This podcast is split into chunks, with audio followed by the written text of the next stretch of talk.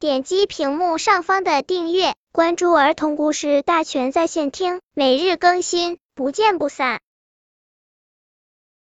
本片故事的名字是《雪花信》。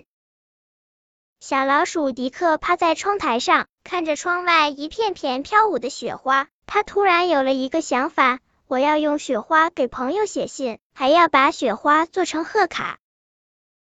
写给谁呢？迪克歪着脑袋想。松鼠卡拉是自己最好的朋友，一定要问候一下。小猪贝卢很久没有和我联系了，可真想念他呀。对了，还有大黄狗、小白兔、蓝狐狸。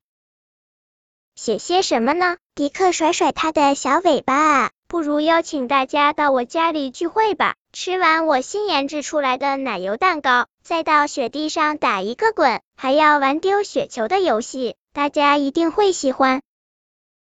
对了，大熊正在冬眠，他可孤单了，我要去他的梦里，给他生一个火炉，再给他做一个蜂蜜蛋糕，想着都觉得美味呢。大熊一定会喜欢。迪克笑着说：“这个冬天可真有意思哟。”本篇故事就到这里，希望的朋友可以点击屏幕上方的订阅，每日更新，不见不散。